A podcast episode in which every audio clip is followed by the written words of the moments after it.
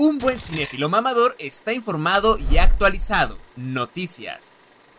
Mi querida Diana, ¿con qué noticias te, te gustaría iniciar? Creo que hay algunos conflictillos por alguna, un par de figuras iconoclastas. Voy a, voy a empezar con porque estamos en la época de octubre, época de sustos, entonces como que el ambiente huele un poco timburtiano, ¿eh? para, para referirnos a un término ya antiguo aquí en Cine para Todos.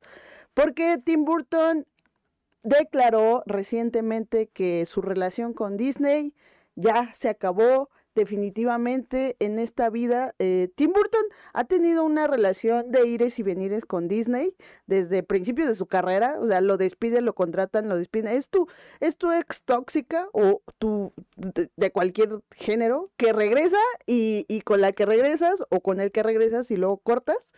una relación muy tóxica, muy, Exacto, muy tóxica. Eso es, eso es este Disney para Tim Burton.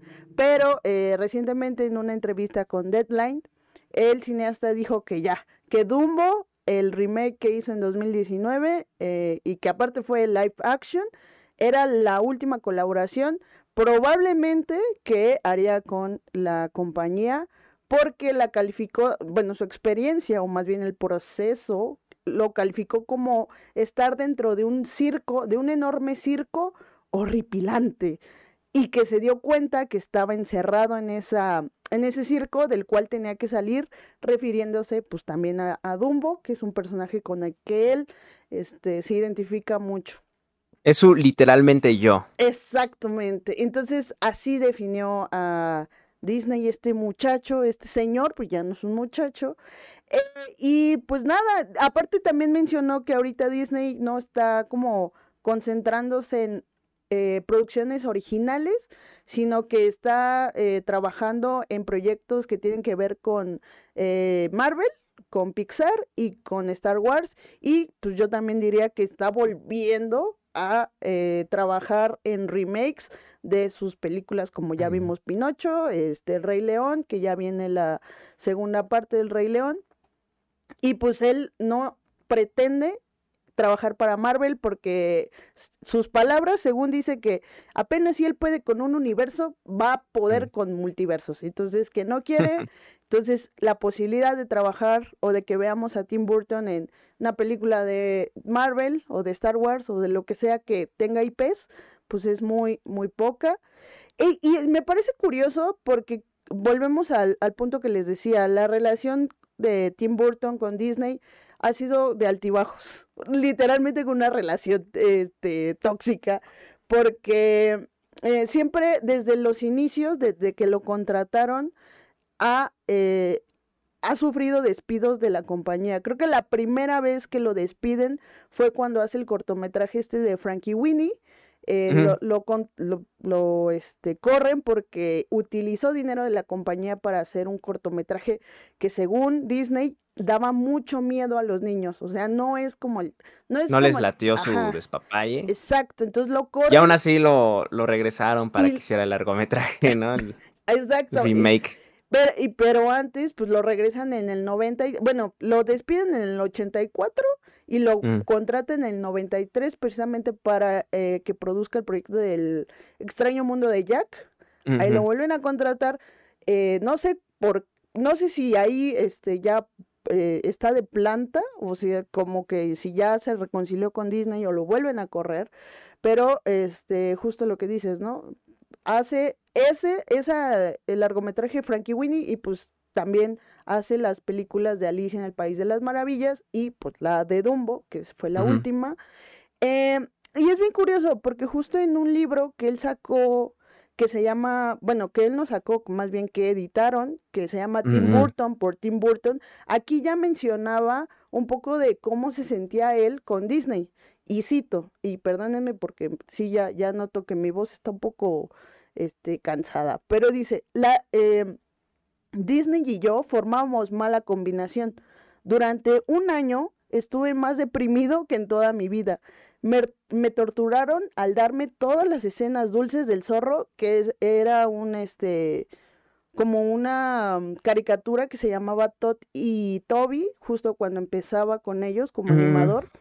Y dice respecto El zorro y el sabueso, ¿no? Aquí. Ah, se bueno, llamó el zorro claro. y el sabueso. Y, y justo decía, yo no sabía dibujar aquellos encantadores zorritos de Disney.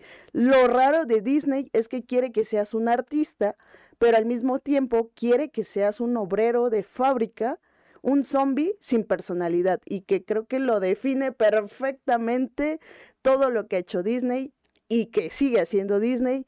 Pero pues Alan, Mu- Alan Moore, ¿eh? perdón, es que se me cuatrapean Ya estás. Adelantando la, la nota. Pero Tim Burton dice, no more, quédate con tus millones, que yo me voy a vivir la vida, soy libre y esperemos que esta vez sí sea en serio y sea para siempre.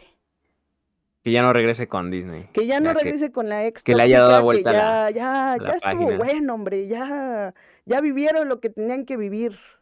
Pero es que está fuerte, ¿no? Porque a final de cuentas, ¿cuántas personas no conocieron a Burton por las películas de Disney, ¿no? O Eso sea, también es cierto, pero pues... o sea, también están otras producciones, ¿no? O sea, El hombre manos de tijera. Eh, que por cierto, muchas, muchas gracias a quienes ya empezaron a dejar sus super duper chats, a hacerse miembros. Este, muchas gracias, amigos. Ah, Recuerden que al final del programa vamos a leer sus comentarios, pero está súper bien que los vayan dejando de una vez. Yes. Sí, una, una, una cosa incomodísima, la verdad, mi querida Diana.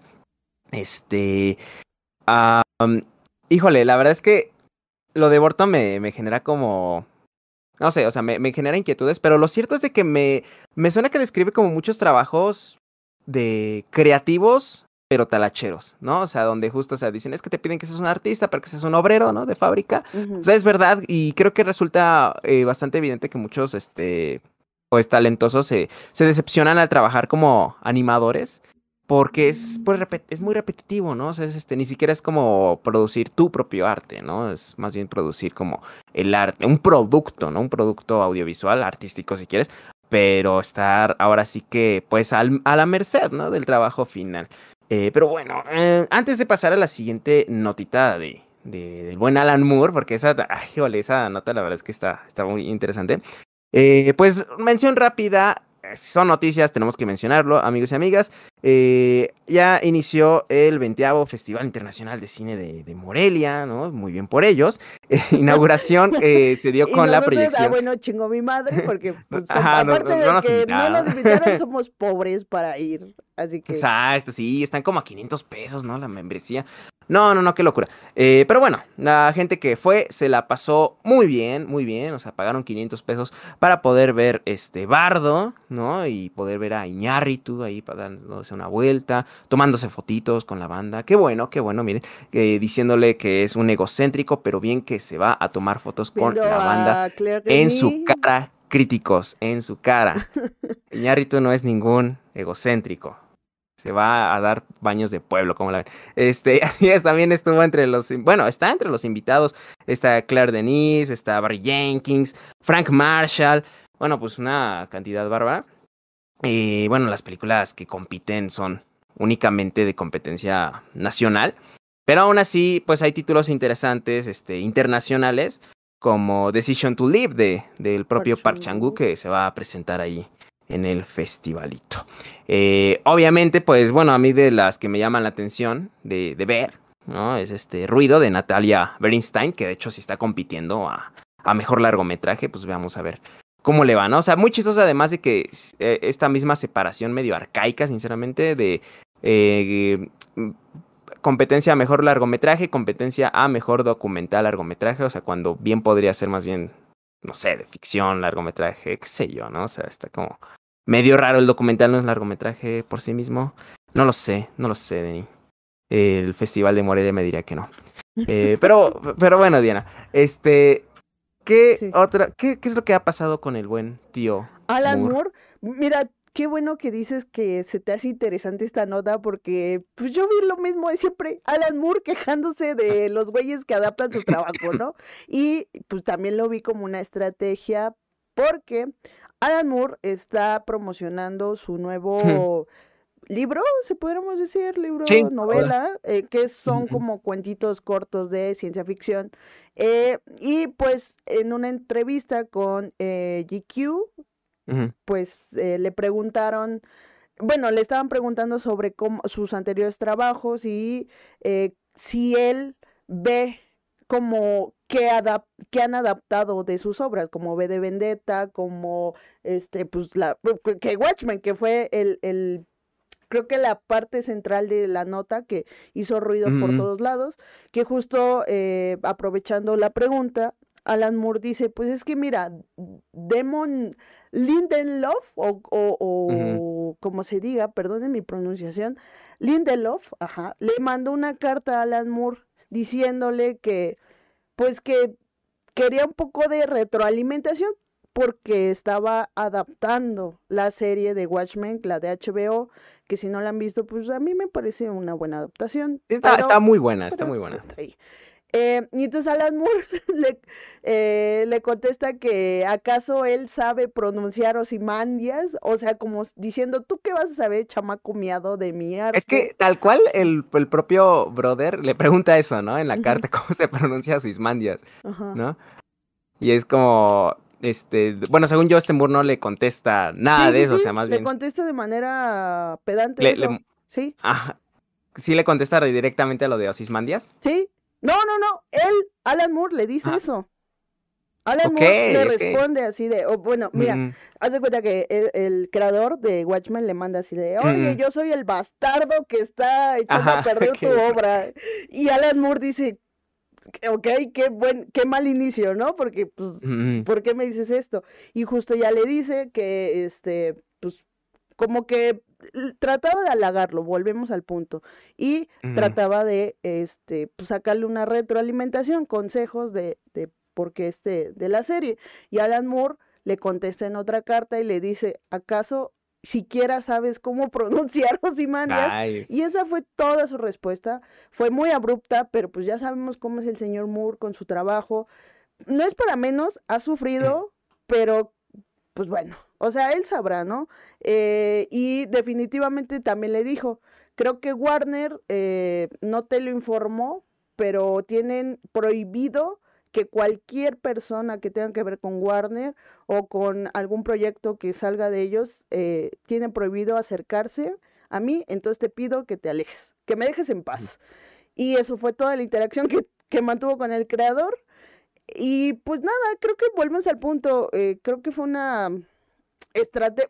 O sea, Watchmen terminó hace dos años, un año. Y qué curioso que lo saque ahorita, que está promocionando su, su novela, que siempre va a ser un, un, un, tema de debate, ¿no? Cada que Alan Moore saque algo, que ya llevaba tiempo sin sacar algo, me parece, pues va a estar esta, esta parte, ¿no? De, de si se puede adaptar y si él va a estar de acuerdo, que él nunca va a estar de acuerdo en que adapten su trabajo porque él lo ha dicho. Eh, si él llegara a adaptar algo a la televisión, que eh, sería súper estricto y sería como un dolor de muelas, entonces pues que ni él lo haría, pues que, que ni él se aguantaría en este proceso. Y además mencionó que, como siempre lo ha dicho desde que ha salido la película de Snyder, que Watchmen ha sido completamente eh, malinterpretada por todos, porque no se trata solamente de superhéroes oscuros, eh, siendo oscuros, se trata más bien de una crítica al género de los superhéroes, pero todo el mundo entendimos, bueno, no lo entendimos mal, pero pues nos gustó eh, que los superhéroes crecieran, porque también hay, hay, un, hay una nota que sacó hace como dos semanas donde pues este Alan Moore dice, es que no está bien que sigas, que tú como adulto sigas idolatrando a superhéroes, porque eso genera, y sí lo dijo, genera gobiernos fascistas, y, y es como de, tiene un poco de razón, pero pues también bájale como dos rayitas a, a, a su... sí, al final de cuentas es, es muy, este, muy duro a Alan Moore a la hora de, de, hablar, sobre todo cuando se trata de las adaptaciones de su obra, ¿no? O al hacer críticas sociales. Y es que creo que gran. Eh, uno de los pilares del por qué defiende tan férreamente, o ataca más bien tan férreamente como toda adaptación, que no ha visto, y si no me equivoco, de hecho no. estoy seguro que no ha visto Watchmen, ¿no? De, de, ni de Snyder. Este, y tal cual no ha visto la última de, de HBO. Eh, él mismo lo dijo, ¿no? En, esta entrevista. Pero me llama mucho la atención que sea a partir de la defensa de los derechos de autor, ¿no? O sea, de, de los propios autores hacia sus propias obras, ¿no? Y él está como súper eh, tan enojado con la industria del cómic que por eso se retiró, ¿no? Hace, hace años de, de esta. Y por lo mismo de que pues al final ellos se quedan con los derechos de su obra y terminan haciendo pues, pues lo que quieren, ¿no? A final de cuentas. No solamente fue la serie de HBO, que es un ejemplo de, de que siguen No. explotando los derechos de su, de su obra a partir de, de, sin su consentimiento, ¿no? Sino también hasta lo que han hecho los cómics con los New 52, ¿no? Al, a- a- en el cierre, ¿no? De, de este nuevo universo de, de cómics.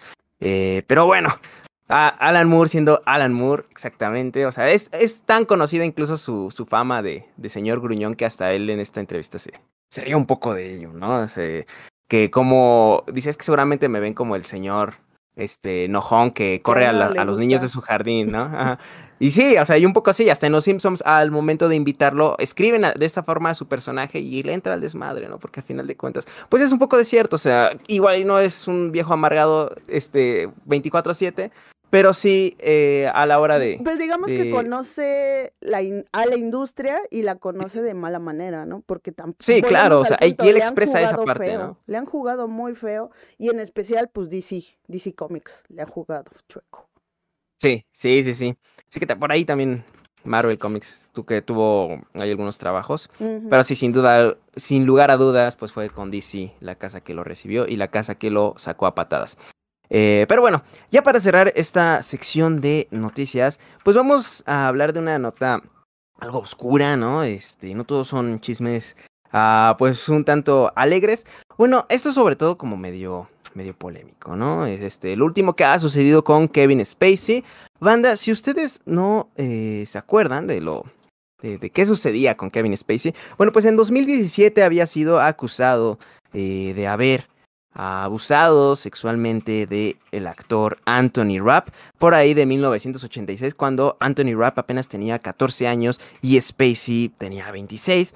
Eh, bueno, pues ¿por qué eh, volvemos a tocar el tema? Porque apenas está eh, el jueves 20 de octubre se llevó a cabo la última etapa del juicio en el que justamente se enfrentaba el caso Ah, y el jurado declaró como no culpable a Kevin Spacey, ¿no?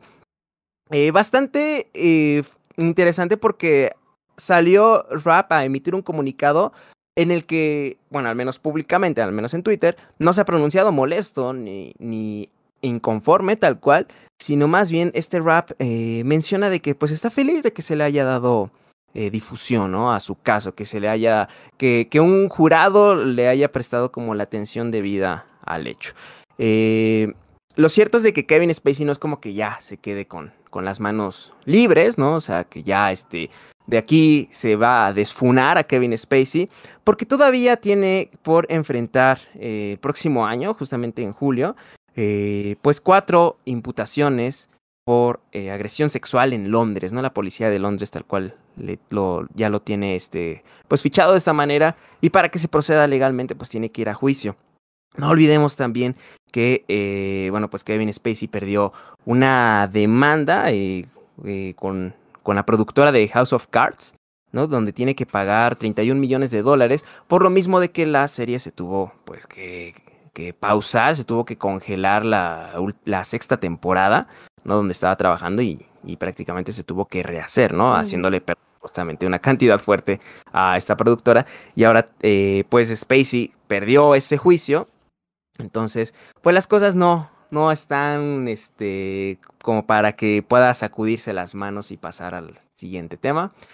Eh, es un tema creo que bastante complicado por el hecho de que por ahí lo leía, ¿no? Una, una funa tal cual, o sea, el que se te cancelen este, proyectos laborales o, o te vaya mal en la vida social y laboral, no es lo mismo para una persona que tiene este poder económico y político que para una persona que no lo tiene, ¿no? Las consecuencias siempre como que van a tener diferentes dimensiones, ¿no? Y creo que Kevin Spacey es este uno de los de los personajes mediáticos en los que mayor se ha visto como esas dos caras de la moneda.